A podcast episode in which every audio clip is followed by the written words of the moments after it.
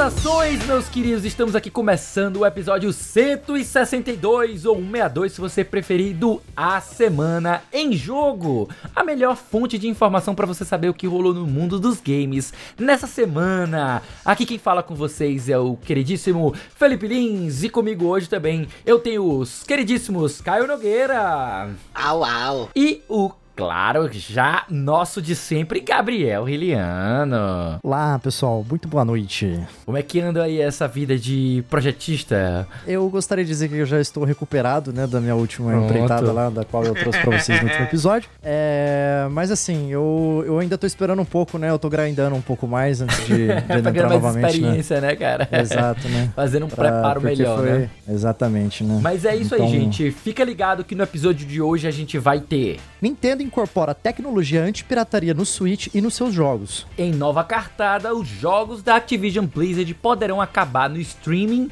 com a Ubisoft na Europa. E as nossas impressões e destaques sobre os anúncios da Gamescom. É, meus queridos, essas são as principais manchetes do programa de hoje.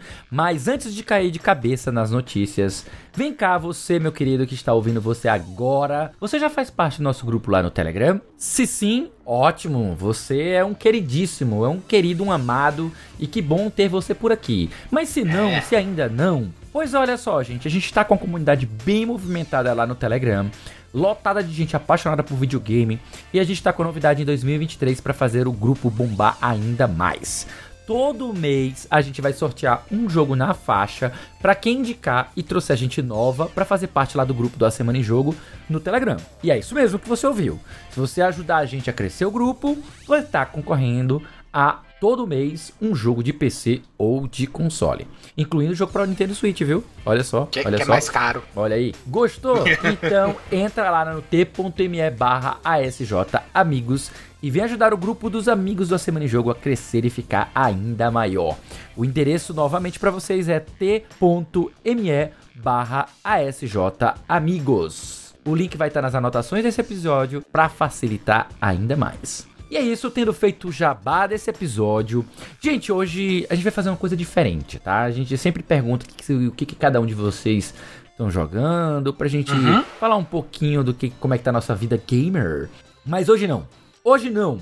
Hoje sim. Não, hoje, hoje não, não. Hoje, hoje não, não hoje não. então, gente, 23 de agosto dia de ontem, tá? Estamos aqui hoje gravando dia 24 de agosto, mas ontem, dia 23 de agosto, foi o aniversário de 32 anos de uma das maiores lendas dos videogames. E eu estou falando dele, o Super Nintendo. Olha uh. só. E aí eu queria saber o seguinte, eu queria saber de vocês o seguinte. O que, que vocês jogaram de muito bom naquela época e vocês adorariam recomendar para quem não viveu essa época ou até viveu, mas não jogou de tudo porque, enfim, é jogo demais, né? Tipo, óbvio, é, é, muito fácil a gente ir lá e recomendar, tipo, um Donkey Kong, um Bomberman, ah. sei lá, um Mario Kart, sei lá, esses jogos mais chavões, mais conhecidos.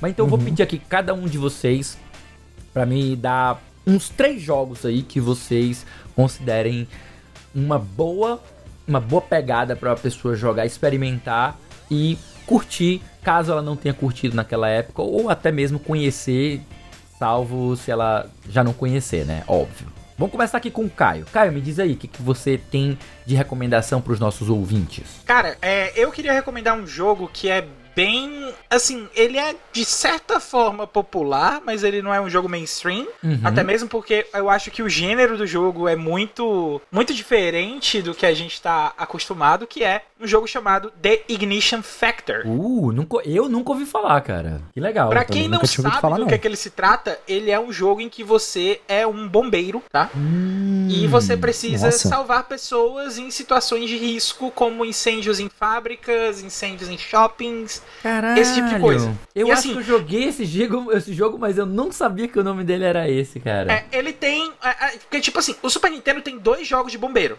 Ele tem um hum. que é super famoso, que é o The Fireman. Ah, esse foi esse é que eu joguei. Foi esse foi que eu joguei. É um japonês, bonitinho uhum. e tal. Que, que, esse é bem famoso, né? Uhum. E tem esse outro, que é uhum. o, o The Ignition Factor, que ele é um jogo mais. É, assim, ele, ele tem uma pegada um pouco mais séria. O o, o The Fireman, ele tem ali, ele tem os gráficos em SD, uma coisa mais fofinha, claro, ainda é uma situação de incêndio, uma situação de perigo, mas uhum. o The Fireman, pra quem não sabe, ele tem uma continuação aí pro PlayStation 1, que é o The Fireman 2, olha aí que legal. Legal. Mas o Ignition Factor, ele, ele é um pouco mais pé no chão. Ele é, é ele, ele se passa como um jogo mais sério e tal. E ele mantém essa seriedade toda até o final. Por quê? Porque no final tem uma quebra de expectativa que eu não vou dizer o que é. Eita. Tá? Fiquei curioso então, também. Então, quem quiser jogar, por favor, dá uma olhada lá. E se virem o final, me digam o que é que vocês acharam do final, porque é uma das coisas mais malucas que eu já vi num videogame. Que massa. Mais dois jogos aí, Caio, pra gente. Mais dois? É, quero, quero uh, pedir três. É três cara. de cada? É, três de hum, cada. Tá certo, tá hum. certo. Eu pensei que era três, porque era um de cada aqui, mas vamos lá. Ah. Três de cada. É, outro jogo que eu vou recomendar vai ser o. É, é um jogo que eu recomendei já uma vez pro clube do videogame que a gente tinha, né? E que eu fui. É, eu acho que eu fui muito. É, eu, eu, fiz a, a, a indicação e eu fui muito. É, Criticado. Meio que escorraçado por causa da, da aplicação, porque o pessoal achou o jogo ruim. Muito tá? ruim. Caramba! Mas é um jogo que eu. que eu, é, é eu ainda acho legal, que é um jogo chamado SOS. SOS. Tá? É, que você tá dentro de um barco chamado Lady Critânia uhum. e que durante uma noite você você é, começa o jogo você escolhe sendo um dos, dos tripulantes do barco se você é realmente da tripulação do barco ou se você é um passageiro né e durante uma das noites da viagem do Lady Critânia vem uma onda muito forte e o barco vira e o seu objetivo é ficar vivo e escapar do barco vivo com o maior número de pessoas possível tá? Uhum. Caramba, velho. É, uma experiência bem maluca. Bem maluca. Uhum. E, é, inclusive, assim, na época, lá no Super Nintendo, ele tinha uma gameplay ali que tentava ser um pouco mais cinemática, né? E eu concordo que hoje em dia a gameplay dele é bem pitoresca, para não dizer ruim, tá? Mas vale sim a curiosidade porque é, é, é, mais um dos jogos diferentes que a gente tem dentro do, da biblioteca do Super Nintendo. E para uhum. eu terminar, para eu pensar aqui, mais uma indicação que eu vou dar para Super Nintendo, é, eu acho que eu vou ainda nessa pegada de, de jogo de jogo com movimentação cinemática, mas eu vou para um que é um pouquinho mais famoso, que é o Nosferatu. Eu não é, acho ele tão lá... famoso, cara. Assim, um ele é um famoso. pouquinho. Não, ele é um pouquinho mais famoso que o, o, o SOS. Mas ele também é bem underground. É bem e ele é um jogo cara. em que você vai matar vampiro no braço, meu amigo. É verdade. E ele tem uma, uma peculiaridadezinha, porque assim, ele tem continues infinitos. Mas, para você conseguir o final, para você conseguir o final verdadeiro, você tem que finalizar sem morrer uma determinada quantidade de vezes. E você hum. sabe que, que, que você já morreu a quantidade determinada de vezes quando você olha pra tela de continue. Uhum. E você presta bem atenção na tela de continue. Eu não vou dizer o que é também, porque aí quem quiser curiosidade para depois ir atrás de jogar, vai jogar para poder ter a experiência. Ele se vende ali um pouquinho como jogo de terror, mas ele não é tanto não, assim não. terror, não. Ele, é, ele, ele é tem uma temática fosse... sombria, mas ele é mais um jogo de ação do que um jogo de terror, uma ação, ação plataforma Isso. do que um jogo de terror. Eu acho né? ele bem parecido como se você fundisse um pouco de Castlevania com, deixa eu ver, com Pitfall, talvez. É, e, e uma movimentação mais Prince. É, mais isso. Prince of isso. Isso, é, isso. É, então... é pancadaria na mão. Tipo, é como se fosse um beat'em up. É. Ele, é, ele é, é um beat'em up misturado com Prince of Persia contra vampiros. É uma parada assim, sabe? É uma loucura, sabe? é uma loucura. E você vai matar o Nosferatu no braço, brother. É, cara. Nossa, que massa. É, é, um, é um projeto bem, bem fora do, do, do padrão. Tipo, eu gostei dele mais do que eu gostei do SOS. Mas assim, eu não recomendaria nenhum dos dois. O SOS, inclusive, é um dos piores. é um dos piores jogos que eu já joguei no Super Nintendo. É bem, é assim, é bem datado. É, é bem datado. eu não acho ele bem datado, eu acho ele ruim mesmo. Mesmo se você pegar com, com o espírito da época, tipo, ele é muito confuso, o design dele é muito, muito é, ele é um daqueles jogos compreender. que pra você entender, você tinha que ler o manual, entendeu?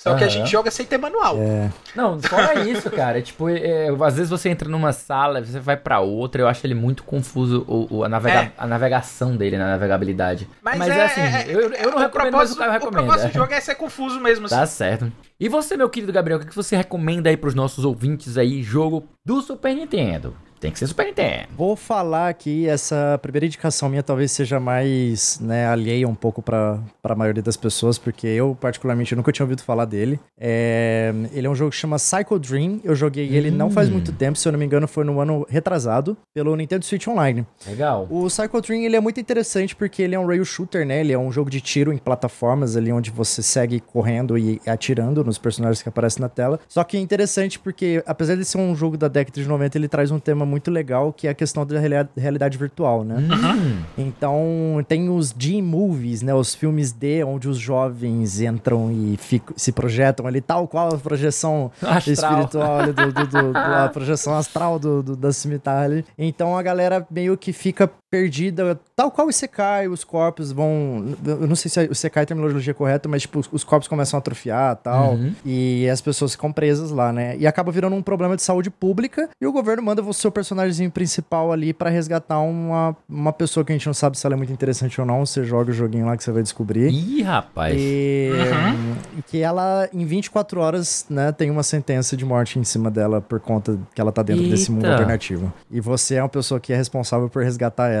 Então, é, é muito legal, é muito interessante. Ele é muito psicodélico pra época. Ele usa de elementos ali, tipo, o Japão do século XX, uhum. do começo do século XX ali. É bem legalzinho. Tem umas 3, 4 horinhas de jogo, mata rapidinho. Não, não é grande, não. Uh, o segundo jogo que eu vou indicar é o Goof Troop, é, ah, apesar dele ser bem é famoso. Maravilha! É, se você tem uma outra pessoa aí que quer jogar um ótimo jogo co-op local aí, dois controles, vocês jogando mesmo, na mesma televisão, ele é muito divertido. Ele tem muita coisa de Zelda, né? Ele, ele abusa bastante do, do sistema do A Link to the Past, uhum. principalmente ali.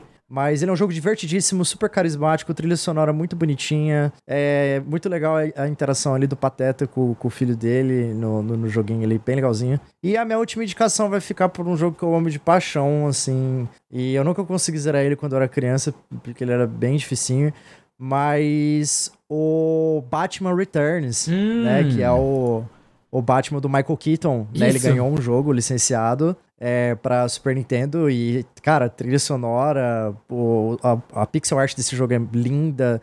Ele é um beat'em up, não é muito fácil de jogar, mas ele é bem gratificante, assim, ele é bem gostoso. Bate uma nostalgia muito legal ali com, com os filmes, com os personagens, tudo, e vale muito a pena. Eu gosto bastante massa, dele. Massa, massa, massa, massa, Eu confesso para vocês que é difícil eu, eu encontrar jogos assim que sejam fora do padrão, assim, para poder recomendar, porque, tipo assim, os, é muito difícil você não recomendar um Chrono Trigger, um Donkey Kong Sim. e tal, que são, tipo, os, os, grandes chavões, mas também acho que quase todo mundo deve ter uhum. jogado eles, então, é, a, e eles sempre figuram em listas, né? Então é, é difícil você encontrar algo que seja completamente diferente. Então, deixa eu ver aqui. A minha seleção, eu vou pegar um jogo de esporte, tá? É, na época hum. era muito famoso você ver jogos de vôlei em que você tinha a câmera completamente lateral, é como se você estivesse num side scroller de vôlei. Então você olhava como se você estivesse em pé do lado lateral da quadra. E isso era uma perspectiva uhum. muito comum, tanto no Super Nintendo quanto no Mega Drive. Você tinha o Hyper V-Ball, Hyper, Hyper V-Ball, que era um dos jogos mais famosos daquela época, tipo, uhum. era o jogo de vôlei, né? Sendo que tem um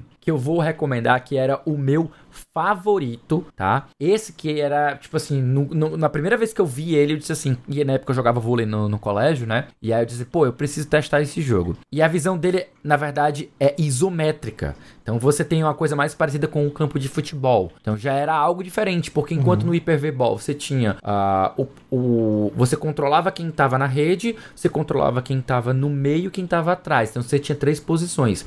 Lá não, já você tem, como a visão é isométrica, você vai ter os cinco jogadores para você lidar. Então tem muito mais é, é, profundidade e, e, e elementos para você lidar. Esse jogo chama-se Dig and Spike. Dig and Spike, tá? Ele é, ele é minha recomendação de vôlei do Super Nintendo, muito, muito, muito bom, tá? Outro jogo que eu vou recomendar, ele não, ele, ele era um dos mais famosos da época, mas ele só existia em japonês, tá?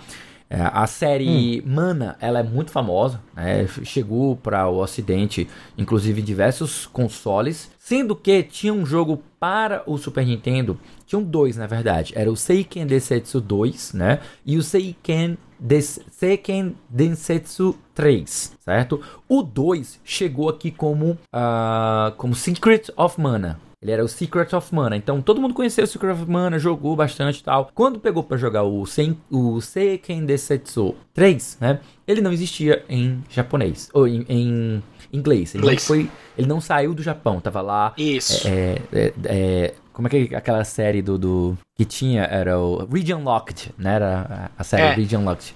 Ele ficou preso no Japão, sendo que quando foi feito recentemente, agora acho que três anos atrás, ou foram dois, dois três anos atrás, foi feito o remake desse jogo. E aí ele foi lançado como Trials of Mana, que é o nome oficial que ele recebeu aqui no Ocidente. Então você pode jogar o remake dele para as plataformas modernas ou você pode jogar a versão de Super Nintendo que recebeu o seu o seu a sua versão oficialmente traduzida, né? E, uhum. salvo engano, saiu para o Switch. Eu só não sei se é para você comprar ele ou se ele saiu no, no Switch Online. Aí você vai me pegar porque eu não, não sei exatamente. O, o Trials, se eu não me engano, ele saiu para comprar. Saiu pra comprar, então é. Uhum. Saiu pra então, comprar. Você precisa comprar ele no Switch, não é isso? Isso, Pronto. exato. Então eu recomendo vocês experimentarem o original, né? O Seiken Desetsu, porque ele tem toda aquela questão da, da pixel art, tem o gameplay que foi pensado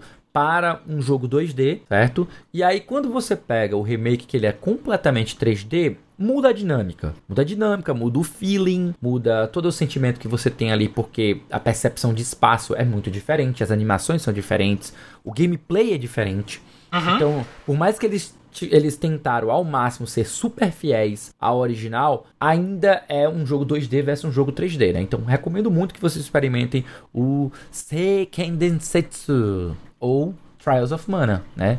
E por último. só fazendo um adendo. Hum. É, Collection of Mana, né? O Collection nome da coleção. Of Mana, que vem isso. ele. Pronto. Uhum. 40 dólares. 40... Ai, dói. dói. Dói pra caramba. Dói pra caramba. Mas o Collection of Mana tem só pra Switch, confirma, Gabriel? É só pra Switch que é, tem? É, o Collection of Mana, vamos confirmar agora. Aí se tiver pra PC também. Ele... Bom, eu tô vendo aqui no Nintendo. Somente no Só Nintendo. Nintendo, né? Então, é, infelizmente, uma pena, gente. Ele só tem para Nintendo, é. tá certo? Só tem para Nintendo Switch. Vai, tristeza, né? Mas fica aí a recomendação que quiser pegar o Collection of Mana, que na verdade são três jogos, eu acho. São os três primeiros jogos da série é, Mana, né? Então, são três jogos, 40 dólares, vai, não é tão caro assim. E deve entrar de promoção, porque não é jogo da Nintendo, né? Mas enfim, o terceiro e último uhum. jogo que eu vou recomendar para vocês vai ser um jogo chamado. Ele, ele é um pouco mais famoso, tá? Que ele chama-se Demon's Crest. Eu ia recomendar o, o Uniracers, mas eu, eu preferi mudar pelo Demon's Crest, tá? Esse jogo, Esse jogo é este muito, jogo. muito bom. Pra quem, Demon's gosta, é mesmo. pra quem gosta do gênero Metroidvania, sabe? Tipo, ele não é exatamente um Metroidvania como a gente conhece, porque ele é contemporâneo do Super Metroid. Então, tipo, algumas das coisas que foram criadas no Metroid, né? Ele faz de uma maneira bem diferente. Ele tem a questão da exploração, ele tem a questão de você revisitar fases, você voltar.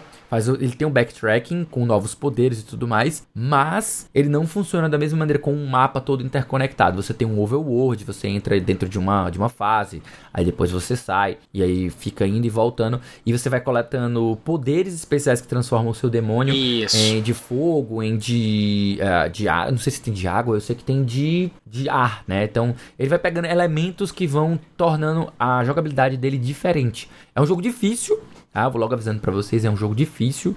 Eu finalizei ele usando o bom e velho é, save state. save state. É, ele é, no, no, do universo do, do Ghosts and Ghosts, do Ghosts né? Ghosts, isso. Isso Ghosts que eu ia Ghosts, falar, exatamente. que interessante. Eu tô vendo, inclusive, um, um chart aqui, né? Com, com todas as versões dele. Uhum. É, não sabia que ele fazia parte do Ghosts and Ghosts, não. Ah, é, ele é no mesmo universo. Muito legal. É porque o nome da, da, da, da série mesmo é, chama-se Gargoyles Quest, né? Que, é, que aí você tem o Ghosts and Goblins, você tem ah. Ghosts and, é, o, o Ghosts, Ghosts and Ghosts. Exatamente. E aí Ghosts você também Ghosts. tem o Demon's Crash. São, são jogos excelentes, né? Salvo engano, não sei se é aquele Max, Maximum and Rogue Army of Zin também é da é desse universo. Eu acho que é, mas ele é, é do PlayStation 1 ou 2. PlayStation 2. O Coelho falou 2, né? que ele é um spin-off. É o um spin-off, é. O é, Demon's Crest. É, sim, ele é um spin-off da, da série. E ele é muito bom, cara.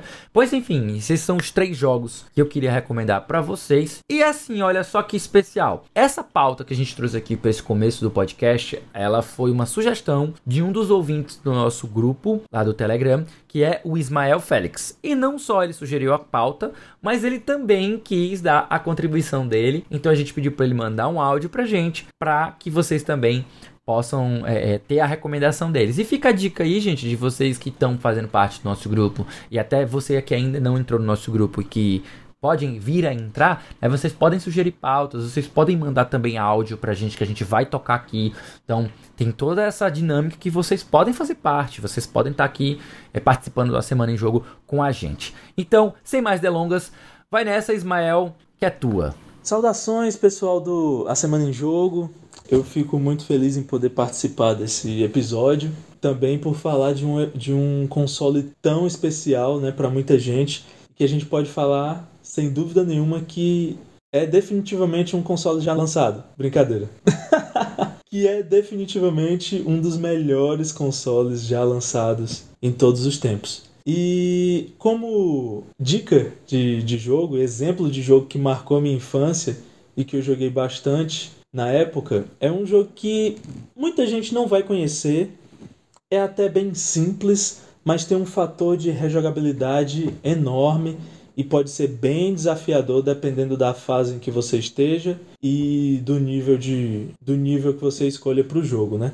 O jogo é Super Buster Brothers, Super Buster Bros. Você pode jogar até duas pessoas né? Mas na maior parte do tempo eu joguei sozinho, até porque com duas pessoas complica bastante, fica até mais difícil. Mas nesse jogo, o que você faz? Você tá numa tela, tem uma visão lateral, né? E você controla um personagem que tem uma arma de arpão. E na, na fase, a cada início de fase, é solta uma bola grande ou algumas poucas bolas, bolhas, grandes bolas ou bolhas. Tá mais pra bolha bolhas grandes e você tem que atirar com a arma de arpão e estourar essas bolhas. Só que a cada tiro, uma bolha que é grande se transforma em duas com a, mais ou menos a metade do tamanho da anterior e você tem que continuar estourando, estourando até elas ficarem bem pequenas e sumirem. Então o objetivo é esse: a cada fase surgem bolhas que vão é, descendo e vão batendo no chão e subindo.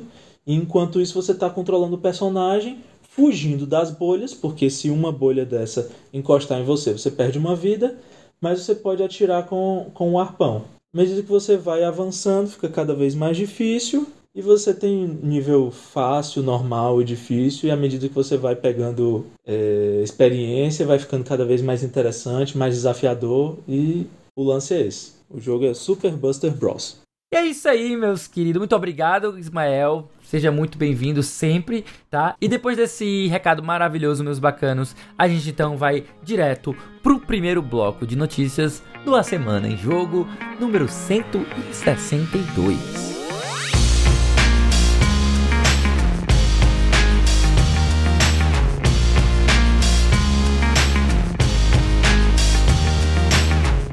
Muito bem, muito bem, estamos aqui prestes a começar o nosso primeiro bloco. Vocês já deram uma esticadinha aí, já tomaram seu cafezinho. Olha só, primeira notícia de hoje: fim dos emuladores. Nintendo Switch ganha tecnologia que impede a prática. Notícia do Rafael Monteiro para Tech Tudo. Olha só, eu vou fazer a leitura aqui para vocês entenderem por que, que essa notícia ela tá causando tanto rebuliço aí dentre a, as comunidades online, especialmente o pessoal que trabalha com a questão da preservação dos jogos, tá? Vamos lá. O Nintendo Switch ganha uma nova ferramenta que pode ser usada pelas desenvolvedoras para bloquear a emulação de seus jogos. A Nintendo Switch Emulator Protection, como é o, a chamada, é uma espécie de nova tecnologia que foi criada pelo famigerado e infame Denuvo A empresa Denuvo, para quem não conhece aqui, para vocês aqui fazendo um parênteses, ela é responsável por criar as travas anti-pirataria mais comuns do PC. E ela é extremamente controversa. E eu vou deixar esse comentário aí para os meninos fazerem, porque que ela é controversa, para vocês entenderem quando eu pedir a opinião deles, tá? Mas deixa eu seguir aqui na leitura da notícia, tá? Então a Denuvo, que é essa companhia parceiro no programa do Nintendo Developer Portal, da gigante japonesa, ele é um recurso que tem integração imperceptível aos jogos e permite aumentar a receita no período de lançamento de um game quando acontece a maior parte das vendas. Vale ressaltar que não se trata de uma iniciativa da própria Nintendo e assim como no PC, as produtoras individualmente precisam contratar a tecnologia da Denuvo em seus games. A Denuvo comentou que, atualmente, mesmo se um jogo estiver protegido contra a pirateria em sua versão de PC, a versão lançada para o Nintendo Switch pode ser emulada já no lançamento, evitando a forte proteção da empresa nos computadores. Esse bloqueio da emulação nos PCs pode significar um aumento de receita, afirma a empresa, já que os interessados serão, entre aspas, obrigados a comprar uma cópia legítima essa afirmação da Denuvo, ela não só é uma, um auto-engano, as empresas se enganam com isso, né? Como também é uma coisa que preocupa muita gente. E eu vou pedir aqui pro meu queridíssimo Caio Nogueira Opa. ele comentar essa afirmação aqui de que os interessados serão obrigados a comprar uma, uma cópia legítima. Você concorda com isso, cara? Você acha que de fato vai haver esse aumento de receita ou isso é papo de vendedor? Ah, bom, cara, é, vamos lá.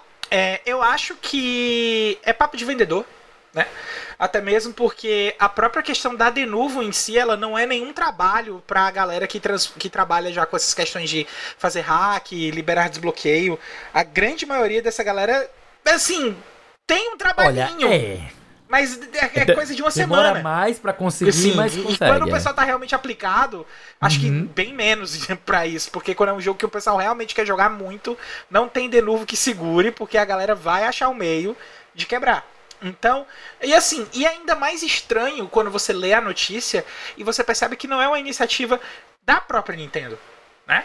é uma iniciativa que está sendo feita pela própria Denuvo, oferecendo uhum. para as third parties, para caso elas queiram ter os jogos dela protegidos dessa questão de emulação, para que eles não consigam é, ter essa emulação tão fácil, né? Então é uma situação de todo muito estranha. Faz sentido ter essa preocupação por parte da Denuvo, porque pode ser uma forma de continuar explorando é, o mercado junto aos desenvolvedores de jogo, porque a, a gente, vamos e convenhamos, destrava no Switch é muito fácil. Ela foi quebrada muito rapidamente e hoje em dia é uhum. é muito fácil de você ter métodos uh, de, de emular Nintendo Switch, de piratear jogos de Nintendo Switch. Isso aí não é novidade para ninguém que, que esses métodos são mais fáceis de, de fazer.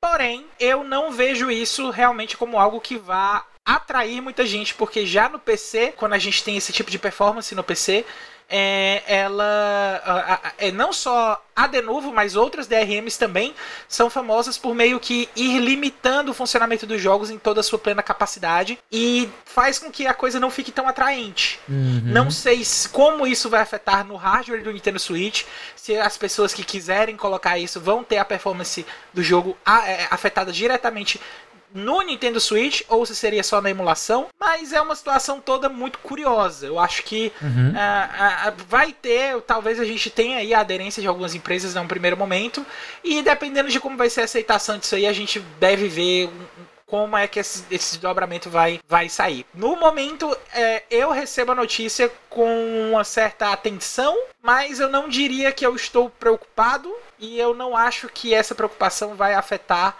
a maior parte dos desenvolvedores de jogos de Nintendo Switch mesmo não. E você, meu querido Gabriel, o que, você pensa sobre a adoção desse tipo de tecnologia, né? É, claro que como a Denuvo ela opera mais em PCs e parece que essa, essa iniciativa tá mais voltada para coibir a emulação, né? E, tipo, eles, eles até sabem que é por um tempo, né? Eles tanto sabem que eles falam aqui que é permitir é, um maior, maior receita no período de lançamento, porque eles sabem que inevitavelmente ela será quebrada. Então, as próprias empresas que vendem antipirataria sabem que depois de um certo tempo isso é quebrado. E obviamente dá mais trabalho para os grupos que vão trabalhar com isso. Como é que você acha que vai ser essa questão da, da, da, da adoção dessas tecnologias? Você acha que a própria Nintendo vai adotar isso aí? É, a tuas, tipo assim, é, claro que é uma leitura de, fu de futuro, né? Tipo, uma futurologia muito louca aqui. Uhum. Hum, mas da sua opinião, você acha que a Nintendo se incomoda o suficiente com a emulação para poder adotar isso? Ou, ou só vão ser outras empresas terceirizadas que vão atrás disso? Qual é a tua opinião sobre isso? É, a Nintendo ela já tem um histórico muito forte de procurar empresas terceirizadas, principalmente na questão do hardware, né? O Caio ele chegou a comentar essa questão da, da pirataria ser mais acessível no Nintendo Switch. Ela uhum. continua sendo acessível nos modelos, né? O que vem com o chip 7, o Marico, né? Que é o mais atual, é a versão 2 do Nintendo Switch. Porém, ela é um pouco mais complicada por conta que os exploits, né? as modificações dentro desse console, devem ser feitas através de modificações de hardware, né? Então, essa modificação de hardware, inclusive, ela é patenteada pelo chipset da NVIDIA. Então você vê que a, a Nintendo ela tem uma relação muito forte né, é, com, com o pessoal que, que trabalha com essa questão de hardware para tentar trazer uma segurança maior pro, pro console dela nessa questão da pirataria. Eu acho que Pode ser que a Nintendo se interesse. Eu não sei o quanto de confiabilidade que a a Denuvo vai conseguir passar para a Nintendo, até porque eles possuem um histórico bem controverso com relação ao desempenho dos jogos no computador. De tem um, dizem, né? Eles chegaram a fazer um benchmark, a gente não sabe se é verdade, mas eles dizem que não afeta o desempenho de jogos no PC, mas muitos usuários, a maior parte dos usuários que utilizam jogos da, que, que tem a proteção da Denuvo falam que tem problemas de desempenho eu acredito que a Nintendo esteja se interessada, mas talvez a Denuvo não seja a melhor porta de entrada para ela, né? Mas temos histórico, uhum. né? Conforme a gente viu essa questão do hardware da Nvidia, mas não sei, é uma questão de futurologia bem, bem complicada uhum. mesmo, né? Que a Nintendo tá interessada com, a, com, em acabar com essa questão da pirataria, ela sempre vai estar tá, vai tá na frente, né? Mas não, não sei como que vai ser essa relação com a Denuvo. É, eu acho que o foco maior é a gente se preocupar com como afeta os games, né?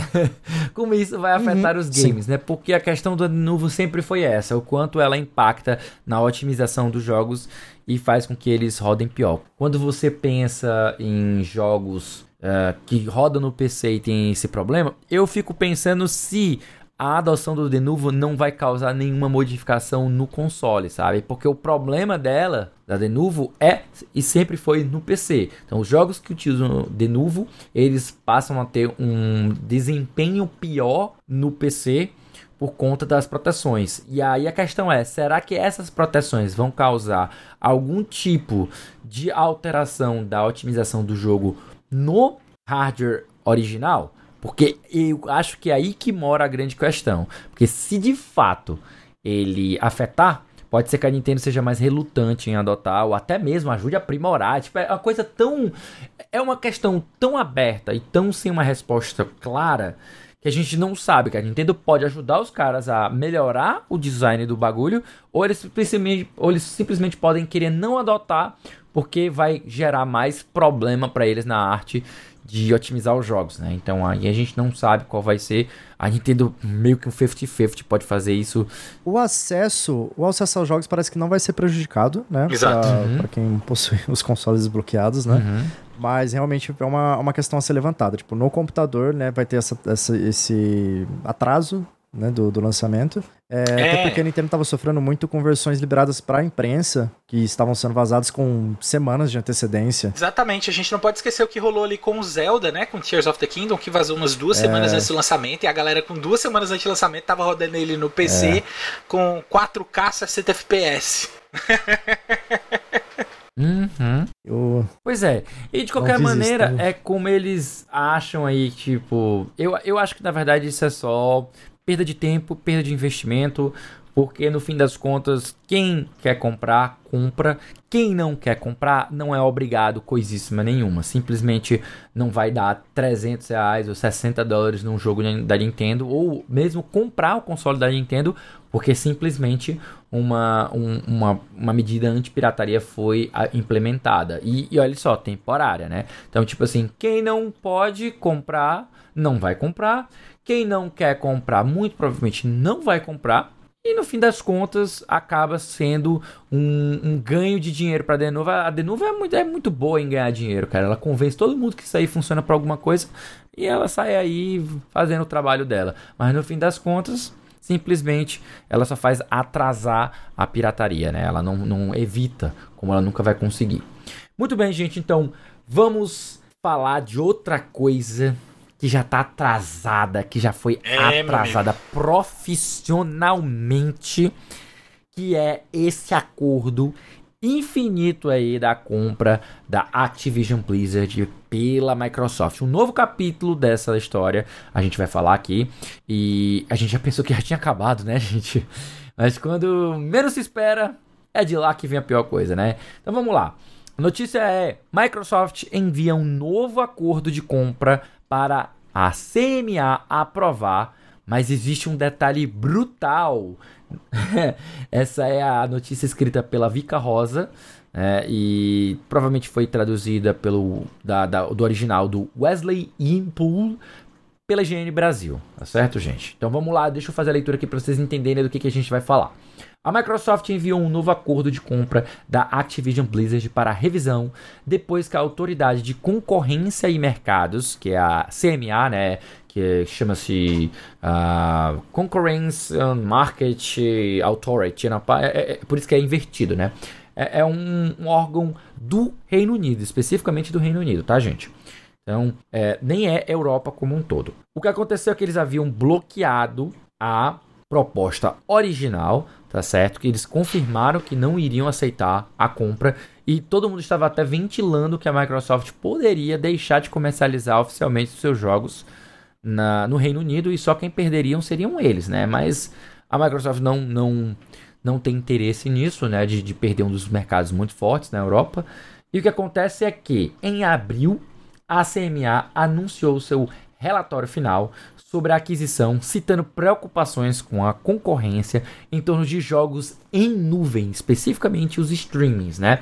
Lá dentro do Reino Unido. Desde então, a Microsoft derrotou a FTC, né, a Federal Trade Commission, nos Estados Unidos, no tribunal e obteve a aprovação do principal regulador da Comissão Europeia né, e garantiu um acordo com a Sony, rival do console, para o fornecimento dos jogos da Activision no PlayStation por uma década. Então esse, essa proposta inicial já foi mexida várias vezes. Agora, para atender as preocupações da CMA, a Microsoft reestruturou o acordo para comprar um conjunto mais restrito de direitos. Tá certo? Isso inclui a assinatura de um acordo com a Ubisoft, olha só, que não tinha nada a ver, acabou chegando, que é a fabricante de Assassin's Creed, para vender os direitos de streaming em nuvem para todos os jogos atuais e novos da Activision Blizzard para PC e console lançados nos próximos 15 anos, excluindo o espaço econômico europeu. E esses direitos, por incrível que pareça, serão perpétuos. Que é uma cláusula que eu achei assim, nossa, que loucura. Então, tipo assim, é até complexo. Como é que é 15 anos e o direito uhum. é perpétuo? Isso, isso é confuso, não é, gente? Um bocado confuso, né? É, parece algo relacionado, sei lá, aos próximos 15 anos é porque de lançamento os próximos de jogos, 15, né? Os jogos que lançarão nos 15 próximos jogos, nos 15 próximos anos, serão de propriedade os direitos da Ubisoft e os direitos relativos a esses jogos lançados nos próximos 15 anos, eles uhum. serão perpétuos. É só pra gente dividir que o espaço de tempo de 15 ah. anos é o lança a janela de lançamento dos jogos, uhum. mas todos os jogos que forem lançados dentro dessa janela, os direitos serão perpétuos da Ubisoft. É só isso pra gente desfazer essa confusão, tá certo? Por último aqui, uma, uma fala aqui do representante do presidente da Microsoft, o Brad Smith, ele falou, abre aspas para ele: Como resultado do acordo com a Ubisoft, a Microsoft acredita que sua proposta de aquisição da Activision Blizzard apresenta uma transação substancialmente diferente sob a lei do Reino Unido da transação que a Microsoft apresentou para consideração da CMA em 2022. Então, a aposta da Microsoft agora é que a proposta nova é diferente da proposta que foi bloqueada. Então, olha só, essa proposta diferente, a FTC já aprovou, o, o órgão regulador da Europa, né, do, do, do da União Europeia, já aprovou também. o que, que vocês ainda querem? Basicamente foi isso que ela mandou, né? O que, que tu acha, Gabriel, que a gente está finalmente acabando isso? A CMA vai aceitar e vai arregar? Ou você acha que ainda é uma situação que é, é problemática? Qual a tua opinião sobre esse, esse último capítulo, ou esse mais um capítulo nessa grande novela? Nossa, se o último empecilho era realmente o monopólio do, da Microsoft no sistema de streaming, ah, agora acabou de cair, né? É. Uhum. Porque isso Concordo. abre precedente não só para a Ubisoft, mas para outras empresas também que trabalham com streaming de jogos, né? Então a gente tem a, a EA Access também, que pode acabar tirando proveito disso. É, tem outras empresas que, que tenham né, esse serviço de streaming vão acabar se beneficiando bastante disso, né? Dependendo de contratos a serem fechados no futuro aí com a Microsoft. E, cara, convenhamos, onde a Microsoft tá vendo dinheiro é, é onde ela tá colocando as fichas dela, né? Então a gente pensa, pô, mas ceder os direitos para a Ubisoft também, a gente tem que lembrar que existem planos da Ubisoft que fazem parte também do catálogo da PlayStation. Uhum. Né? Isso. Então, é, essa correlação da PlayStation com a Ubisoft acaba trazendo também benefícios para a própria Microsoft. Uhum. Porque as pessoas consumindo a Ubisoft vão estar tá consumindo o streaming de jogos da Activision Blizzard. E a Activision Blizzard agora é da Microsoft e vira todo aquele ciclo de lucros Exato. infinitos voltados para a empresa ali, né? Então é uma jogada espetacular, vai beneficiar demais. Divisão de lucros traz também é, compartilhamento de comunidades que consomem aquele produto. Então, pessoas que não são exclusivas da sua comunidade também vão estar consumindo o teu produto. E a Microsoft também ela tem esse histórico né, de, de levar os jogos dela para outras plataformas quando possível. A gente vê uma colaboração muito forte com a Nintendo, então jogos de, de exclusividade do, da Microsoft estão no Nintendo Switch. E assim, eu tendo a ver que, que isso vai ser uma parada muito benéfica para todo mundo no final das contas. Sim. Não consigo enxergar de outra forma. Caio, como tu enxerga essa, esse novo esse novo ponto aqui, até levar aqui um, um comentário aqui muito bom do, do ouvinte Coelho aqui que tá ao vivo. É, ele, ele tem certeza de que vão fazer um filme drama sobre essa aquisição, né? seria, seria uma boa, não seria, Caio? Eu acho que, eu acho que seria. Seria, um, eu, eu, pagaria, eu pagaria um ingresso de full cinema, mais pipoca e refrigerante pra assistir esse filme. Olha aí, o documentário, mas assim, um documentário seria de muito bom tom. Eu acho que seria muito interessante até pro pessoal entender toda essa, essa celeuma hum. com, com comentários do pessoal da FTC, comentários do, do, do, do pessoal da CMA e tal. Seria uma, tá aí uma ideia pros produtores é. de filme aí, para eles explorarem essa aquisição aí. É. Até o casamento do Johnny Depp ganhou. o divórcio então, do Johnny então. Depp ganhou filme, quem dirá a compra é, da Activision. Exatamente, era isso que eu ia comentar. Se tem até situação de artista de Hollywood, de julgamento que tá virando série, por que é que não pode fazer uma é série verdade. desse negócio de videogame? É. Mas então, Caio, é, baseado aí nesse, nesse, grande, nesse grande filme drama, nesse, que poderia também ser um bom documentário, né? O que, que você acha de todo uh -huh. esse drama? Você acha que finalmente tá acabando? Pelo amor de Deus, ninguém aguenta mais. Qual é a tua opinião sobre essa história? Cara, eu acho que, pelo amor de Deus, vamos, vamos terminar logo isso, por favor. Deixa logo a Microsoft comprar logo a Activision Blizzard. Pelo amor de Deus. Mas assim, sem, sem todas essas piadas, assim, essas, esses pedidos, esses apelos, eu achei um movimento interessante por parte da Microsoft. É, a um primeiro momento eu me perguntei, pô, mas por que a Ubisoft? Com tanta empresa por aí, por que a Ubisoft? Que a Ubisoft né? E aí eu fui parar para refletir, é realmente a Ubisoft ela tem um launcher na internet ali que já está um pouquinho estável, que é o Ubisoft Connect, que os uhum. jogos dela, meio que independente da loja, a gente já tem que rodar por lá e tal. A, a EA também tem, mas a EA eu acho que ela não iria entrar Nossa. no páreo aí pela própria, interess... É, pela própria posição da própria Microsoft. Uhum. É, não sei se ela estaria disposta a ceder esses direitos para a EA. Eu acho que até é um movimento correto da Microsoft de dar isso para a Ubisoft ao invés de dar para a EA. Não que, que eu, eu acho que a Ubisoft seja a solução definitiva. Não, de forma Também alguma. não acho que seja.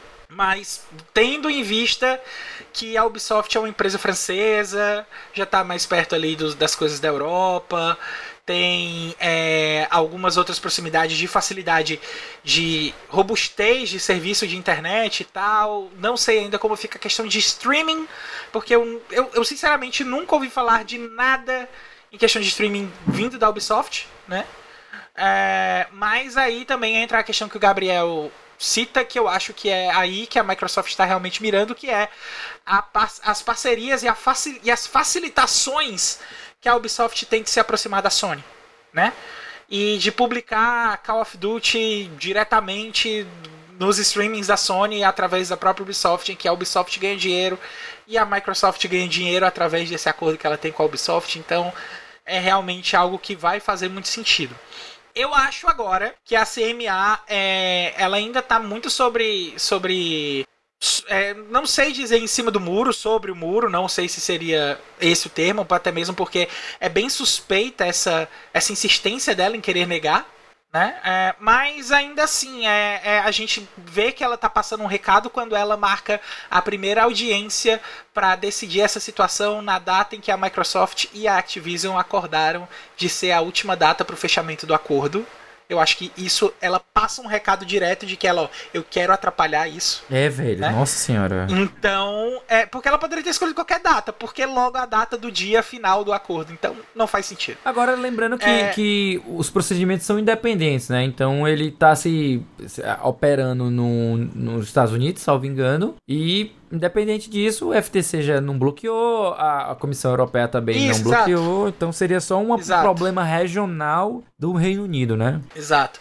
E para terminar, eu acho que assim é um movimento interessante por parte da Microsoft. Espero que que a Ubisoft consiga responder a Microsoft com, com o, o, a altura do, do movimento né? E que, pelo amor de Deus, CMA, desenrola logo esse negócio aí, né? É, gente, tá, tá, tá, na, tá na hora de desenrolar isso aí, porque já demorou demais, gente. É, o meu comentário é básico, é até para não ficar redundante. Eu acho que a gente já tá, de fato, no final dessa história, até porque, como eu comentei aqui, e o Caio também deixou bem claro, já encerrou o prazo para conclusão da compra, então, tanto o FTC tendo aprovado quanto a Comissão Europeia já deve passar, de fato, para praticamente o mundo inteiro. E essa questão que ainda está pendente em relação ao Reino Unido já deve ser endereçada agora, porque, como a gente deixou claro, a preocupação da, da comissão do Reino Unido era especificamente em relação ao streaming de jogos na nuvem. É, então, ela estava preocupada da Microsoft ter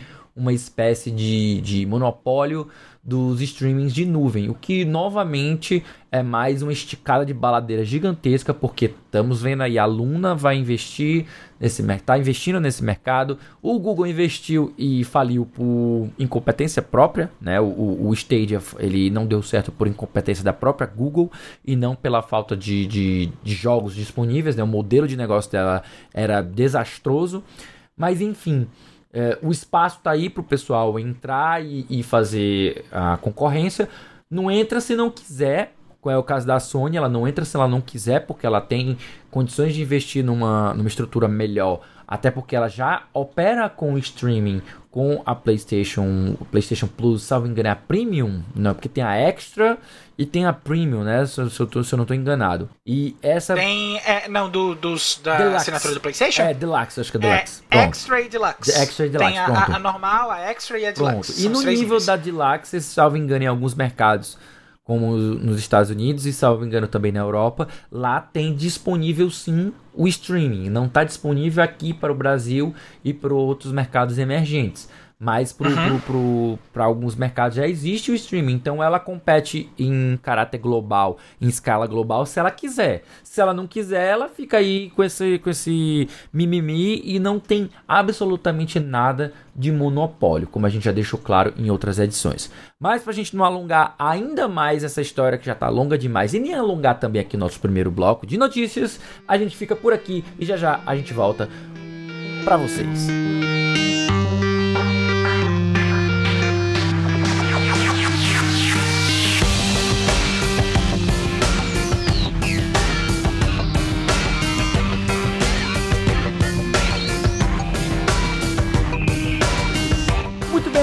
Queridos, aqui estamos de volta. Vocês nem sentiram aqui. A gente assim já passou aqui, aqui 3 minutos, 4, 5 minutos aqui descansando, mas estamos aqui de volta para o nosso segundo bloco de notícias do A Semana em Jogo, número 162. E olha só, esse segundo bloco aqui vai ser dominado por somente uma notícia, tá? Que foi a notícia que é Nessa semana que passou, nós tivemos um dos maiores eventos, né, um dos grandes eventos de anúncios de jogos que fecha a, a Summer Game Festival, Summer, é, Summer Game Festival, né? É, é, é, o evento que fecha a Summer, Summer Game, Game Festival, Fest. que é, é o Gamescom, né? Teve a apresentação do show chamado Opening Night Live, sob o comando do nosso queridíssimo Luciano Huck dos games, também conhecido como Jeff Keighley, né? E olha só, vou trazer a notícia aqui para vocês, para vocês entenderem o que aconteceu. Gamescom 2023, veja um resumo com as melhores novidades do evento. Então vamos lá, gente. Dessa vez a gente não trouxe nenhum veículo específico, tá? Nós mesmos fizemos aqui a curadoria para vocês. Então vamos lá. 2023, Gamescom 2023. Veja o resumo com as melhores notícias do evento aqui, ó. Pauta da gente. Então, gente, a Gamescom 2023 foi a nova edição um dos eventos mais tradicionais da indústria dos games que acontece na Colônia, na Alemanha, tá certo? Então, teve o evento Open Night Live, que foi apresentado pelo Jeff Keighley, como a gente já falou, e foi um evento recheado de anúncios e novidades com alguns dos jogos mais aguardados do ano. Só para vocês terem uma ideia aí dos grandes destaques, o evento durou duas horas e a gente teve a presença de Starfield, que está para lançar agora, Mortal Kombat 1, né, ou One, acho que seria One, né, Mortal Kombat 1, o Assassin's Creed Mirage, Mirage, nunca sei como pronunciar, porque enfim, eu acho que é Mirage, né, porque enfim deve ser em inglês, Mirage. né. É, temos também o Alan Wake 2, que já apareceu no comecinho da Summer Game Fest, e aqui volta novamente. E outros anúncios que a gente vai listar aqui agora para vocês, né? Nós vamos começar com um, Starfield ganhou um novo trailer, o Little Nightmares 3 é anunciado, o Blacksmith Wukong ganhou um novo trailer, Killing Floor 3 ganhou uma revelação, ele foi revelado, né? Ninguém sabia dele. O Payday 3 ganhou também um novo gameplay. Quinta série só. Intensifies. Ai, quinta série Intensifies. o Assassin's Creed Mirage ganhou um novo trailer, com quem pôde assistir. Um novo jogo foi anunciado, na verdade esse jogo já havia sido anunciado, mas ele ganhou um trailer agora que foi o Crimson Desert, da mesma produtora de Black Desert. É. O Tekken Ele é uma 8... prequela do Black Desert, na verdade. Né? Oi? Ele, ele é, um jogo que ele quer do Black tudo. Desert, na verdade. É, só que um MMO e o outro é single player, por isso eu não, não gosto de chamar assim de como, como sequel ou, ou, ou como prequel, não sei, enfim. Vamos lá. É o sucessor, né? O, o, jogo que vem depois, né?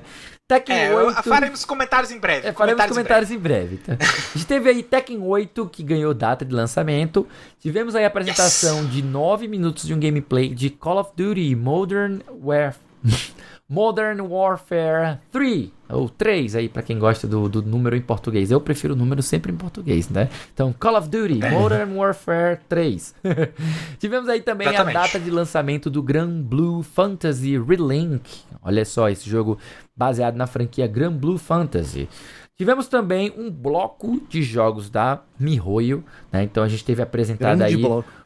Foi o grande mesmo. Nós tivemos aí a apresentação de Zenless Zone Zero, né? Que é o um novo jogo dos mesmos criadores de Genshin. Teve apresentação também sobre... gostoso de falar, né? Teve Genshin Impact, se eu não me engano, teve Honkai Impact eu, Third, eu, eu vou já fazer meu comentário. Zero eu também. vou já fazer meu comentário sobre o Zenless Zone Zero, mas eu acho que o título dele é perfeito, Zenless sabe? Zone Zero. Mas enfim. Teve também o que? Lançamento, ah, uma data de lançamento para o Sonic Superstars e também teve o anúncio do DLC de Sonic Frontiers, né? Sonic Super Saiyajin 2 é, agora é real. É, o Sonic Super é Saiyajin canon. 2 agora é canon. é verdade. Nós tivemos aí novidades também do DLC de Cyberpunk 2077 Phantom Liberty. Olha só, para quem tá ansioso, essas novidades deixaram a galera realmente com o hype reaceso, né? Nós também tivemos uhum. aí o Mortal Kombat 1 que confirma Sindel e outros lutadores e por fim um novo gameplay de Alan Wake 2. Vamos lá. Eu quero saber os destaques do meu queridíssimo Gabriel Riliano. O que, que você achou Nossa. fenomenal nessa Gamescom 2023, nesse, nesse Opening Night Live que você gostaria de destacar? Ah, só, antes do Gabriel, aqui, né? só antes do Gabriel falar, eu um adendozinho em cima do que o Coelho aqui tá adicionando, porque para vocês verem como foi realmente eu que fiz a lista, ah. eu não coloquei o Lords of the Fallen. Ah, verdade, Escapou. verdade, verdade. Nossa. olha só. O The Lords of the Fallen, O né? Super é. Lords of the Fallen, cara. O Super Lords of the Fallen. Lords of the Fallen 2, agora vai. Agora vai. Aí vamos lá. Ia passar totalmente batido por mim. É verdade. O... Eu achei que a Microsoft jogou muito baixo colocando Elton John no, no trailer Starfield. eu acho que vocês se Mas... perdem no hype muito fácil, velho. Cara, eu não vi, eu não vi cara, esse, essa parte do trailer. Tocou é o Rocketman, é o que foi? é. É um. Rocketman é, é, é tão previsível. É, é previsível. Mas é muito bom, cara. Me transportou ali diretamente para aquele filme de Marte lá do. Perdido em Marte. É o nome daquele Perdido cara em Marte, do, do, do Matt Perdido Damon. em Marte, pô. Matt é, Damon. Exatamente. Matt Damon, exato. Cara, eu lembrei da hora disso aí. É, mas assim, um belíssimo trailer. Eu achei que foi bem construído. Ele é um, um live action, né? Uh, cara, não tem como. Eu sou perdidamente apaixonado por jogos no espaço. Assim, parece que esse jogo tá muito bem construído, apesar né, da redundância. A gente chegou a comentar um pouco dele né, algumas vezes. Uhum. Mas Starfield, estou hypado para Starfield. Infelizmente, estou hypado para um jogo da Bethesda. Ih, é, a gente tem Little Nightmares 3 anunciado e eu achei maravilhoso aquele teaser. E eu, eu gosto de ver essa movimentação mais agressiva das empresas pegando e fazendo jogos co-ops locais e multiplayers online também para você jogar com, com os amiguinhos nessas, nessas histórias não tão massivas, né, de, de multiplayer, enfim. Tô muito interessado no co-op desse jogo. É, que mais que a gente tem aqui? Bom, Call of Duty, eu sempre hype pra Call of Duty, infelizmente eu sou fã de Call of Duty. Olha, isso é falha de caráter, brincadeira. Eu falo infelizmente, cara. Não, a campanha é, falha é de caráter, pô. A campanha é. é boa, a campanha é boa. Ah, em defesa do Gabriel facho, a campanha meio, de, meio não, Call of né? Duty é super boa. faixa, as campanhas super faixa de Call of Duty, mas assim, né, não é, tem como fugir. Pra quem gosta de ação, cara... payball, é. tá bem, fiz catapimba, aquilo ali é legal demais. exatamente, mas gostei bastante, né, eles apresentaram um... Eles sempre tem uma complexidade... Desde o primeiro Modern Warfare, o remake, tá tendo uma complexidade muito alta de, de imersão nas campanhas. Uhum. eu tô gostando bastante. É, dessa parte mais tática também. Tá, tá bem legal, ficou bem interessante. Foi um teaser bem menor do que anunciado. A, eles anunciaram praticamente a primeira missão inteira do Modern Warfare 2, uhum. quando fizeram o um, um anúncio na época. E nesse foi bem mais curto, né? Eu, mas assim, mesmo sendo mais curto, acabei gostando bastante também. Aí a gente teve o super bloco da Royalverse, que eu fiquei quase maluco da cabeça, que eu falei, pronto, só falta. Daqui a pouco eles têm uma conferência só deles. é, Vai ser a, a, a mas tu ficou. Né? É o mesmo jogo 3, né? Me Royocon. Tu ficou. Tu ficou. Royocon, é, Royocon. Tu ficou, tu ficar louco no é. sentido positivo ou negativo? Não, negativo, pelo ah, amor de Deus. Tá. Todos os jogos são iguais, cara. É, é tudo Genshin Impact remake, sabe? É, Genshin Impact. É, reskin. É, reskin. É tipo, é o Honkai Star Rail. É. tipo, é Genshin Impact com. Nas, nas, nas estrelas e os inlets. O Honkai o Third Impact lá, eu cheguei a jogar um pouco.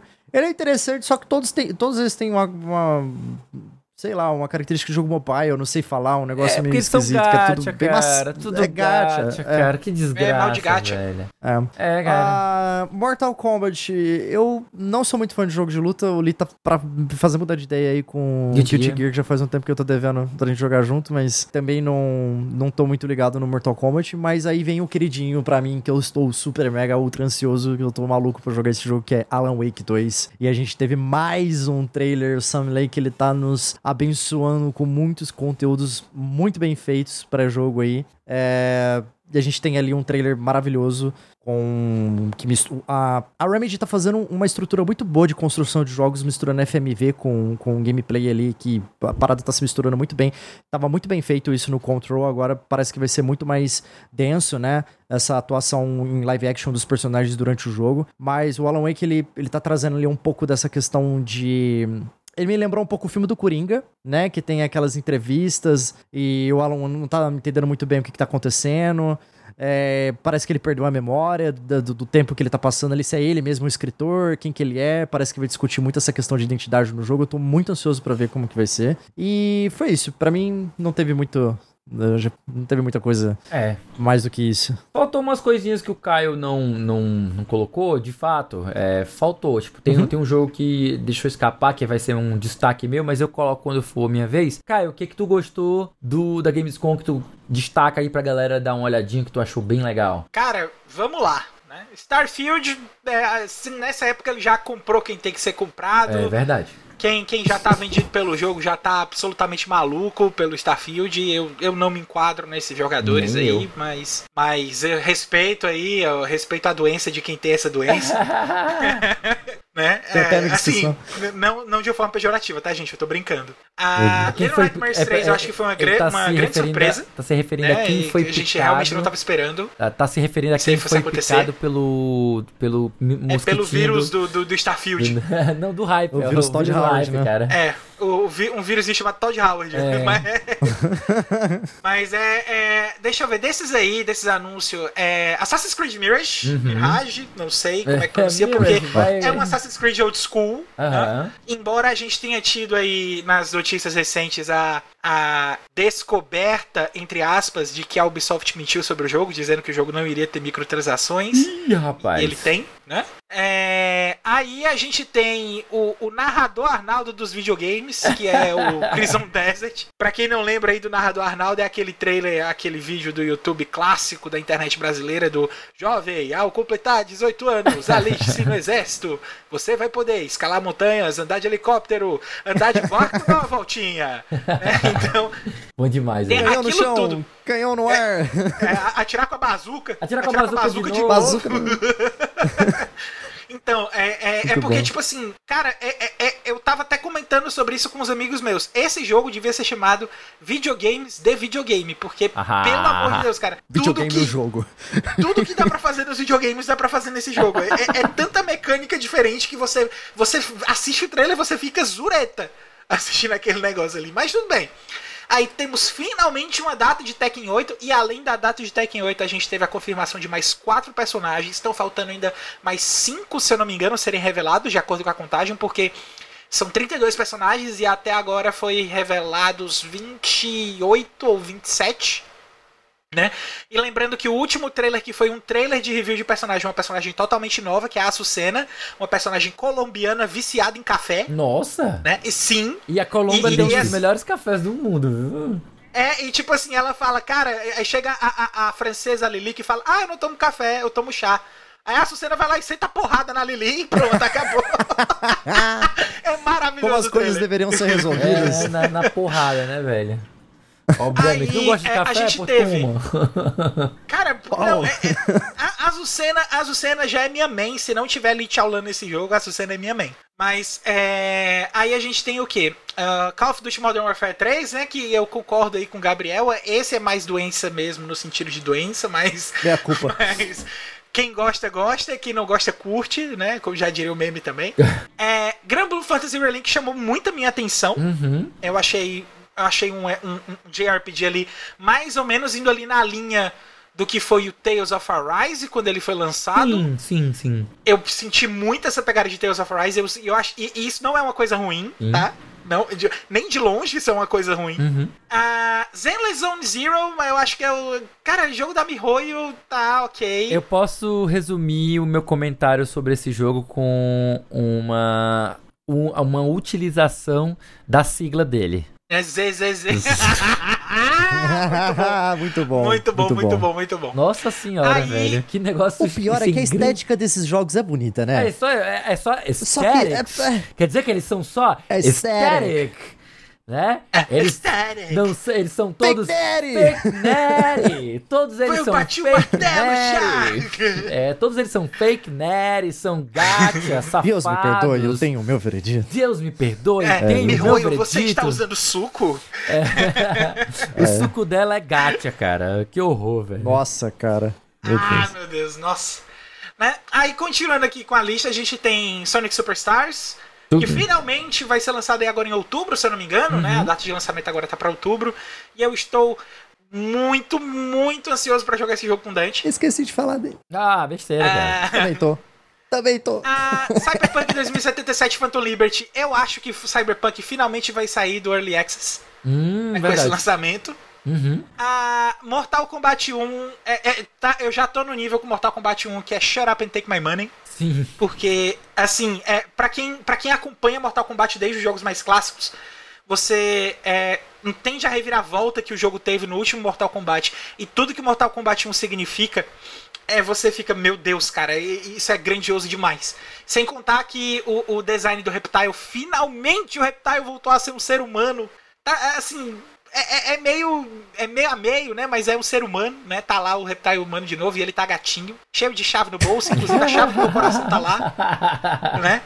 É, e o Alan Wake 2, é, eu não fui muito ainda na pegada do primeiro Alan Wake, mas eu sei da importância que ele tem, é, é uma importância narrativa bem forte. É, tô muito curioso para jogar Alan Wake 2, para entender o que tá acontecendo, porque é um trailer mais misterioso que o outro. Eu, eu acho que eu tô entendendo alguma coisa e vem um negócio assim totalmente nada a ver. Eu tive a impressão de ter visto o Max Payne no trailer do Alan uhum. Wake 2, mas não era o Max Payne, era um outro cara. É o Sam Lake, que é o diretor do, é. da Remedy, e ele Exato. interpreta o, o Cassie, o Alex Cassie, que é o detetive pois desse é, jogo. Pois é, então pra quem lembra ali do, do, do, Max Payne clássico, que viu aquele negócio, meu Deus, vai ter o Max Payne no Alan Wake 2, mas não é o Max Payne, né? Na verdade é, o, é, o, é só o visual do Sun Lake que tá lá aparecendo de novo.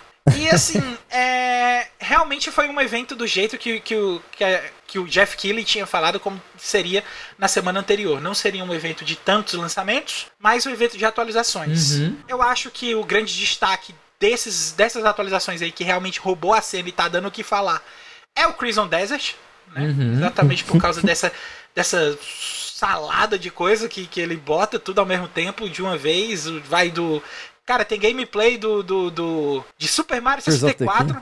cara, Super Mario 64 tem uma cena do que ele pega o cara no pé, roda e joga o cara no outro, tipo como o Mario fazia com o Bowser. É, cool. Até Need for Speed, porque o cavalo faz drift, cara.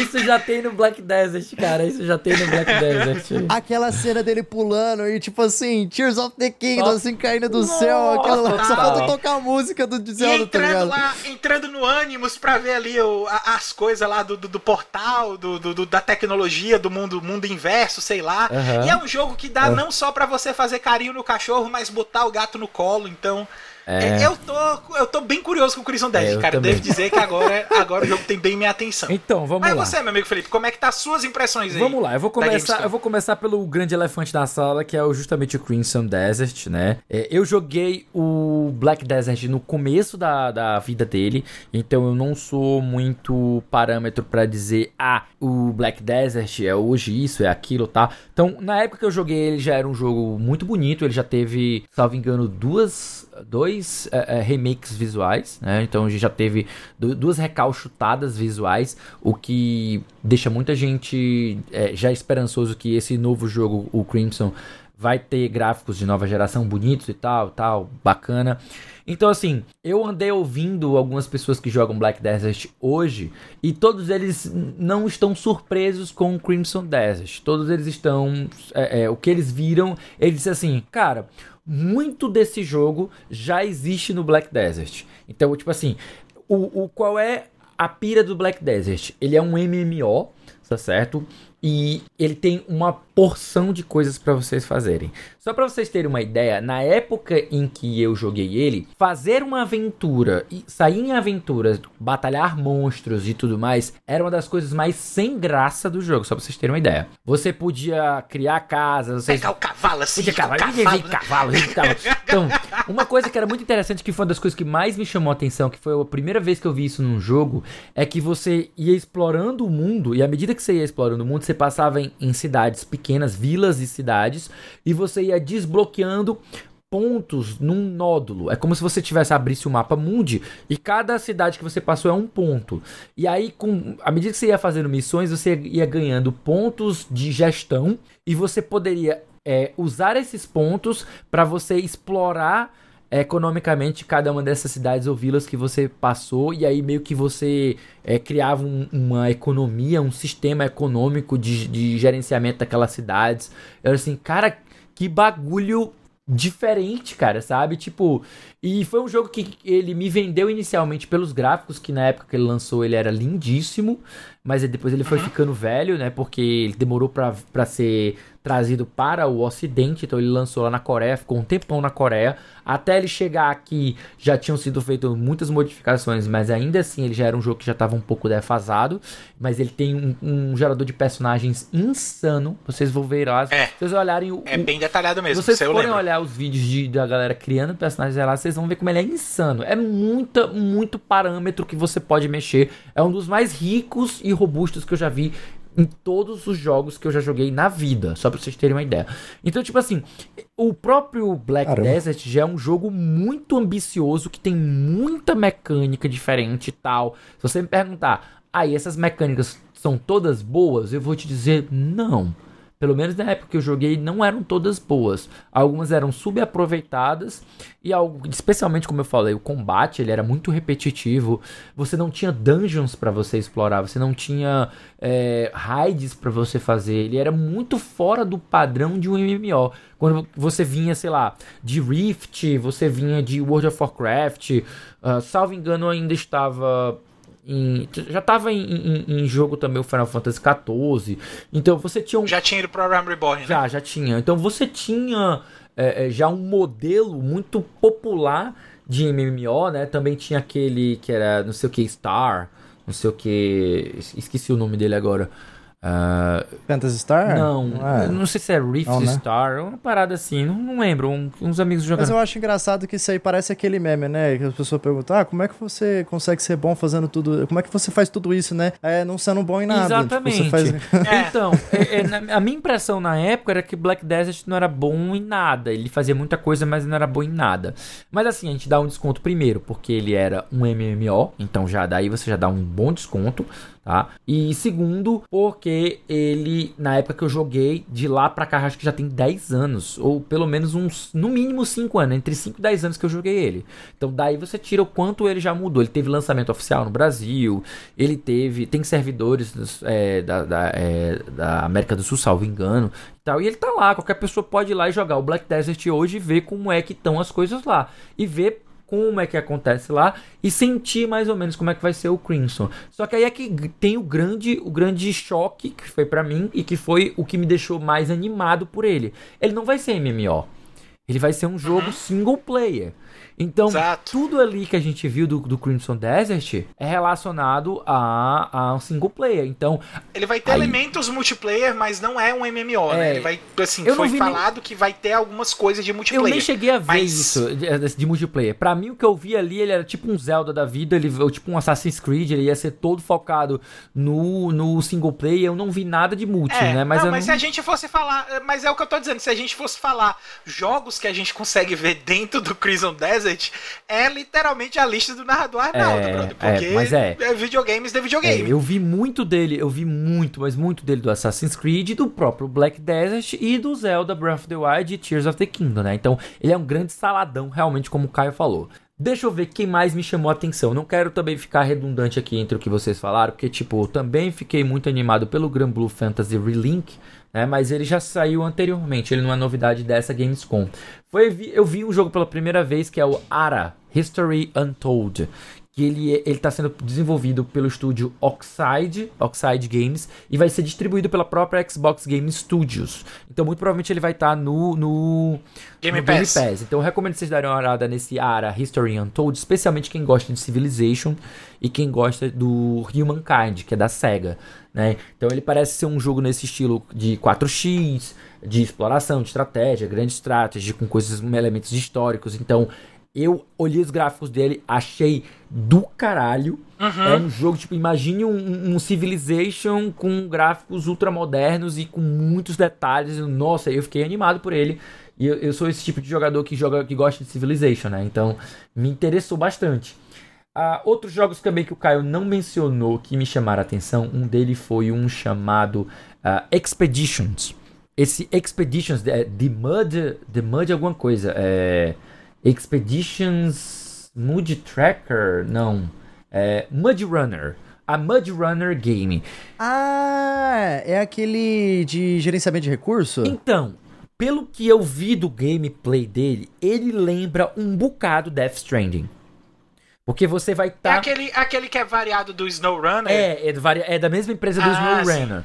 E, e aí você vai estar tá com. Você vai ter um carro que você vai ter que gerenciar recursos para você fazer exploração, né? E essa exploração você vai ter todos aqueles micro, micro mecânicas que você viu é, similares no Death Stranding. Então ele, ele, me deu essa vibe do Death Stranding, sabe? Quem vê o, o trailer direitinho agora, tirar um tempinho para ver o trailer, vai ver que ele tem todos esses elementozinhos de você verificar carga, de você verificar rota, de você ter dificuldade de como é que você vai subir um, um, uma falésia com um carro e como é que você vai atravessar um, uma lama e tal. Ele tem sensor de ecolocalização para você ver a, a, a, profundidade de onde você está entrando. Cara, eu achei um simulador muito, muito intrigante E para quem gosta de jogos fora desses aventuras que todo mundo gosta, né? Então, aventura todo mundo gosta, jogo de ação todo mundo gosta, mas eu tô, eu tô trazendo justamente aqui o que foge dessa de, desse que todo mundo já curte, sabe? Então, coisas diferentes. Então, não só o, o, o Ara me chamou bastante atenção, como esse também do Expedition me chamou muita atenção. E por último, assim, uh, vou citar rapidamente dois indies que apareceram, que é o Dustborn e o Thank Goodness You're Here. O Thank Goodness You're Here me chamou muita atenção, porque ele, ele é Caraca, de comédia, com uma, ele me parece uma mistura de aventura, adventure, né, na verdade, adventure tipo point and click, né, mas nesse sentido, tá? Adventure com plataforma, com comédia, é um negócio que me chamou muita atenção. Né? Ele me lembrou um joguinho que chama Dumb Ways to Die. Eu não sei se vocês lembram desse hum, jogo. Não ele era lembro. mobile também. Eu não sei, acho que ele, ele teve desenho. que era bem legalzinho, tipo, bem doodles, assim, igual ele tava lá, Sim. né? Os desenhos, a direção de arte e tal. Dê uma olhada em Dumb Ways to Die Dumb depois, se você né? gostou desse jogo aí. E o, o Dustborn, que é o outro é. que eu ia citar também, ele é uma aventura, né? Tipo, tem elementos de combate, tem elementos de, de, de, de exploração e tal e vai promete falar que, que ele é baseado em uma história de amor, amizade e robôs, né? Ele tem bem aquela cara de indie roxo, aquela cara de, de, uhum. de alternativo, de, de, desenvolvedores que são uhum. alternativos, que gostam de histórias mais íntimas e tal. Então, eu, eu achei interessante a ideia, eu, eu vou dar, vou ficar de olho nele. E assim, por último que eu achei importante trazer aqui para vocês, foi um jogo chamado Last Epoch. É, The Last Epoch. Por que, que eu achei interessante trazer para vocês? Para quem gosta de jogos como Diablo, né, já ouvi falar de um jogo famosíssimo chamado Path of Exile, certo?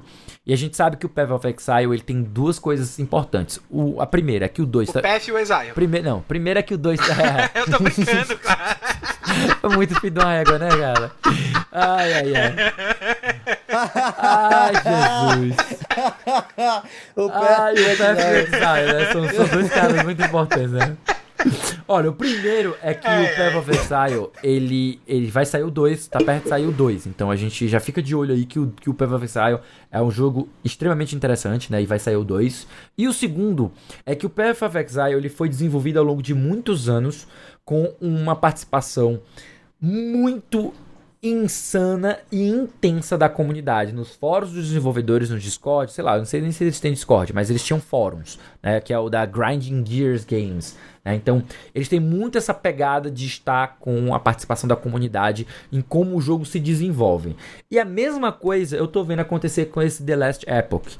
Ele é um jogo que ele está neste exato momento em Early Access. Ele é um jogo parecido com Diablo, né? Então ele é um hack slash, Diablo-like, sendo que ele tem essa mesma pegada do Path of Exile, de ele tem um, como ele tem acesso antecipado, os, os desenvolvedores coletam uma porrada de sugestão dos jogadores. Então, o feedback dos jogadores ajuda a construir o jogo. Então, quem quiser participar desse momento e dar opinião, se engajar junto com a, com a, com a equipe e ajudar a, a, é uma boa oportunidade é, mesmo. A, tipo, a moldar como o jogo vai ficar no fim das contas, pode justamente aproveitar esse momento que ele tá lá. Eu achei ele muito bonito, ele parece muito interessante e as mecânicas que eu vi que eles implementaram com feedback da comunidade são coisas muito intrigantes, muito interessantes mesmo. E aí fica aí a minha recomendação para vocês darem uma olhada. Então, The Last Epoch, né? O, os outros dois são Thank, God, Thank Goodness You're Here, né? O Dustborn, o Ara History Untold e também o Expedition. São jogos que eu achei mais interessantes aí da Gamescom que eu não tinha reparado e que fogem aí do, do que todo mundo aí já deve estar tá hypeando, né? E sem falar, claro, do, do, do Crimson Desert que o Caio trouxe aí na vez dele. Mas, gente, a Gamescom é um daqueles eventos que traz jogos que ainda vão sair daqui a um tempinho, né? Alguns deles até já vão sair uhum. agora, né? Mas eu quero saber, justamente se vai sair algum deles agora, eu quero saber, meu querido Gabriel, o que que eu faço, o que que eu faço para saber os jogos que saem na semana que vem? Ah, mas essa é muito fácil, é só colar com a gente na lista dos lançamentos da semana que vem. A gente aqui do Semana em Jogo preparou para você.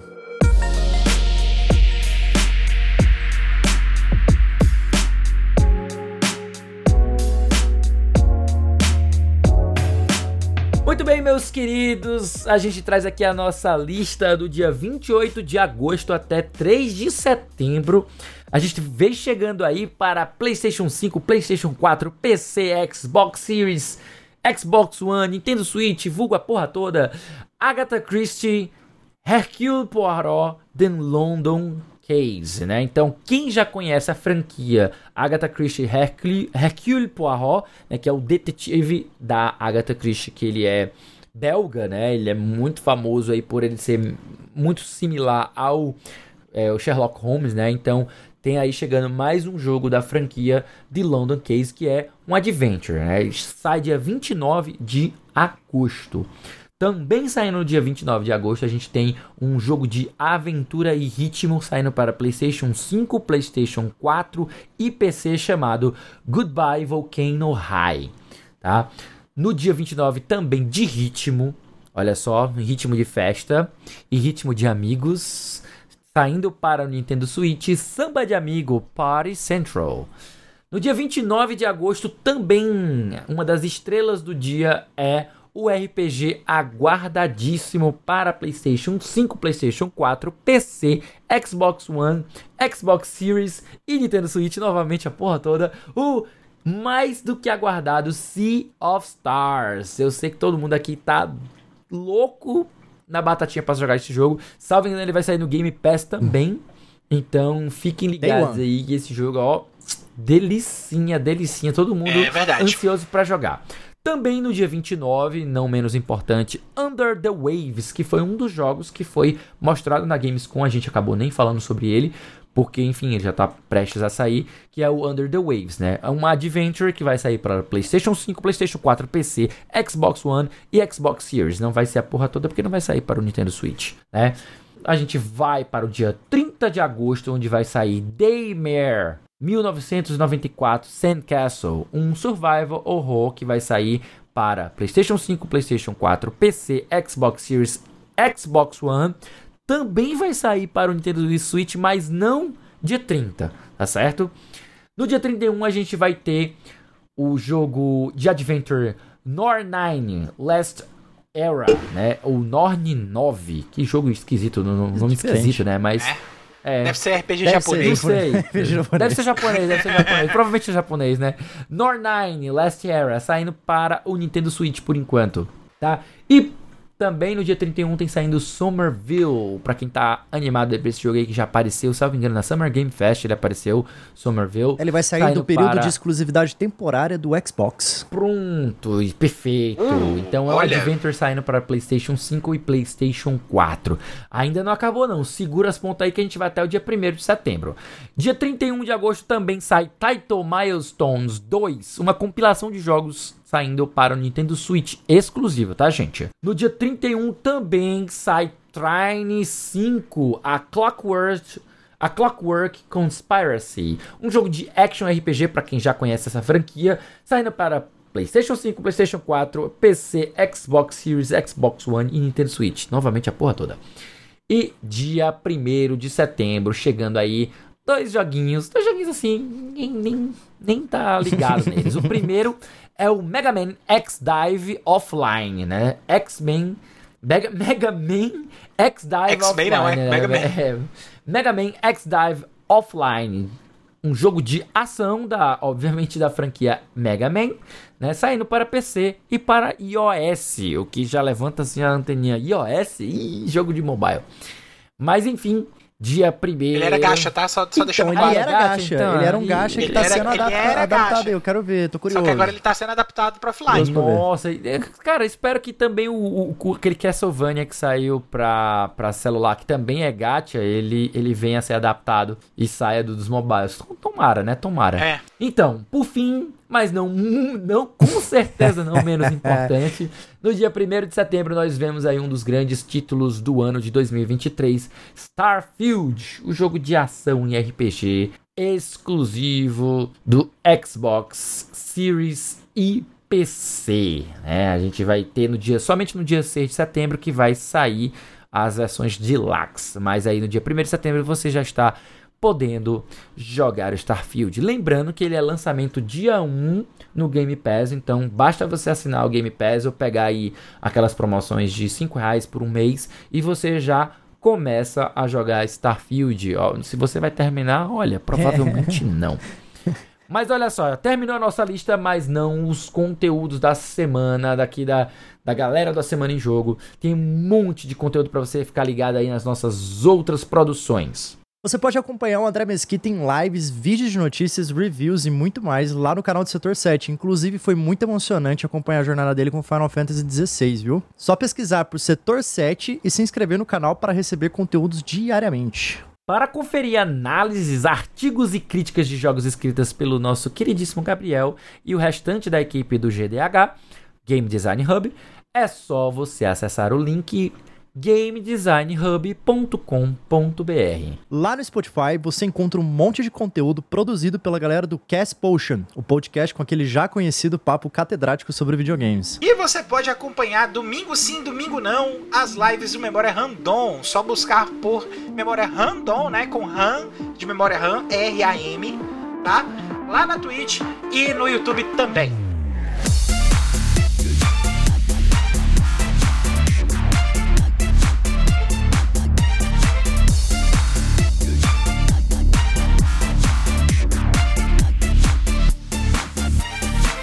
Meus queridos, esse foi o episódio número 162 do A Semana em Jogo. E se você ouviu até aqui, olha, sério, sério, serião. Muitíssimo obrigado, gente. E se você gostou do e se você gostou do episódio, assina aí o feed do cast e fica ligado que semana que vem tem mais. Antes da gente encerrar aqui o cast, a gente deixa aqui o nosso muito obrigado ao pessoal da Tech Tudo, da IGN Brasil e da Tecmundo Voxel pelas notícias lidas nessa edição do cast. Também deixamos mais uma vez o lembrete para que você venha participar do nosso Telegram e se unir aos melhores amigos do A Semana em Jogo. O link é t.me barra. Estamos esperando vocês por lá. E para finalizar, que tal seguir a gente nas redes sociais? Você me encontra no Twitter e em qualquer rede social, na verdade. Eu tô no Blue Sky também, mas é porque o arroba é muito complicado lá. Mas você me encontra em qualquer rede social no arroba foi o Caio. Você pode me encontrar também em todas as redes sociais praticamente, como Gabriel Riliano, com HY no começo, só no Instagram que vai estar gabrielmora.oliveira. E você me encontra em qualquer rede social como arroba o Felipe Lee. Se você não me encontrar é porque eu não tô lá. E no mais. e no mais é isso, meus queridos. A gente vai ficando por aqui. Muito obrigado por a presença de vocês, a audiência de vocês. A gente vai se despedindo, eu já estou completamente sem mana, mas não se preocupe, a gente se vê na próxima semana. Valeu, pessoal. Tchau, tchau.